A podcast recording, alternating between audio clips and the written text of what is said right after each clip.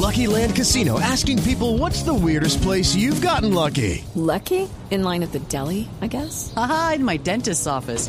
More than once, actually. Do I have to say? Yes, you do. In the car before my kids' PTA meeting. Really? Yes. Excuse me, what's the weirdest place you've gotten lucky? I never win and tell. Well, there you have it. You can get lucky anywhere playing at LuckyLandSlots.com. Play for free right now. Are you feeling lucky? No purchase necessary. Void where prohibited by law. 18 plus. Terms and conditions apply. See website for details.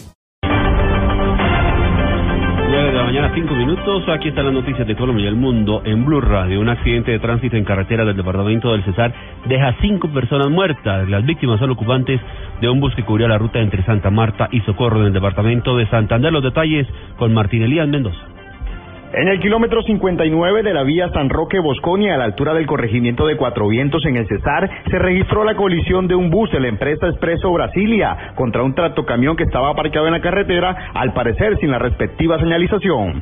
El accidente dejó cinco muertos y diez heridos, según confirmó el mayor John Suárez, jefe de la Policía de Tránsito y Transportes en el Cesar. Bueno, al parecer, obviamente fue una eh, falla humana.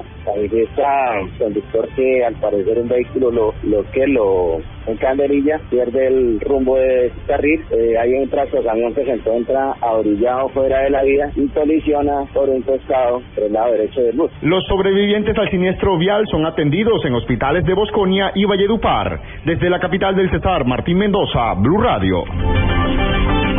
Hay polémica entre la alcaldía de Bucaramanga y la Contraloría Municipal por las cifras que reveló el ente de control sobre el déficit del municipio. La información desde la capital de Santander con Verónica Rincón. Mientras que la Contraloría de Bucaramanga reveló que el déficit del municipio al terminar diciembre será de 200 mil millones de pesos, la administración municipal dice que no hay déficit y que corresponde a cuentas por pagar en tesorería y recaudo de impuestos, lo que ha generado polémica. José Vicente Villamizar, asesor financiero de la alcaldía. Tenemos además de los 80 mil millones que estén pendientes de pago en tesorería, una posibilidad de recaudo que puede superar los 50 mil millones de pesos en este mes de diciembre, pero además también tenemos cuentas de cobro por el orden de los 155 mil millones de pesos en impuestos. También se conoció que la alcaldía no ha cancelado dos meses a los contratistas por prestación de servicios. En Bucaramanga, Verónica Rincón, Blue Radio. Más de 70.000 niños en Antioquia se podrán beneficiar con la última jornada de vacunación del año que se realiza hoy en los 125 municipios del departamento. Desde Medellín la información con Cristina Monzal.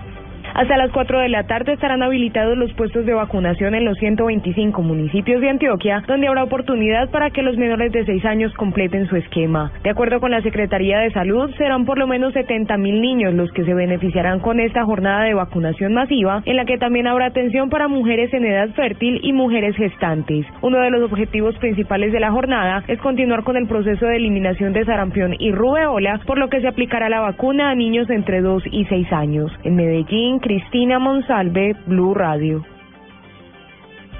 En noticias internacionales, en Macedonia comenzaron la construcción de una valla de 4 kilómetros de longitud en la frontera con Grecia con el fin de prevenir el cruce ilegal de refugiados e inmigrantes. Sofía Bonet. Así es, el ejército precisó mediante un comunicado que la valla metálica estará lista en las próximas 24 horas para así lograr un mayor control de los refugiados ilegales y mejorar la organización de las rutas de tránsito. Sin embargo, las Fuerzas Armadas señalaron que eso no quiere decir que se esté cerrando la frontera, recalcando que permanecerá abierta para todos aquellos refugiados de países golpeados por la guerra. Recordemos que desde la semana pasada Macedonia permite el tránsito hacia Serbia solo para los refugiados de Siria, Irak y Afganistán. Sofía Bonet, Blue Radio. Y en deportes, el futbolista Mathieu Albuena rompió su silencio sobre el caso de un presunto chantaje realizado por el jugador del Real Madrid, Karim Benzema. La información con Joana Quintero. El mediocampista de Lyon de Francia, Mathieu Balbuena, en entrevista al diario Le Monde, acusó a su compañero de selección Karim Benzema de haberlo incitado indirectamente a pagar por no publicar un video sexual a chantajistas. Desde el pasado 5 de noviembre en Francia, Benzema fue imputado por haber intervenido en este caso en el que dos presuntos chantajistas le pidieron dinero a Balbuena a cambio de no difundir un video con contenido sexual. Solo puedo estar decepcionadísimo y constatar que la relación con Karim no es tan sincera como podría pretender que era, agregó el jugador de Lyon que se expresó públicamente por primera vez y después de estas declaraciones el abogado de Karim Benzema, Alain Jakubovic, consideró hoy que es inaceptable la campaña contra el delantero merengue, por lo que aseguró que le ha pedido a Karim que se exprese en público. Joana Quintero, Blue Radio. Noticias contra reloj en Blue Radio. A las 9 de la mañana, 9 minutos, noticias contra reloj, noticia en desarrollo. El futuro ministro de Agricultura de Argentina, Ricardo Buraile, confirmó el primer gran cambio de su gestión. Eliminará los impuestos a las exportaciones de granos como trigo y maíz y reducirá los de soya, tal y como lo exigen las entidades agrarias desde hace años.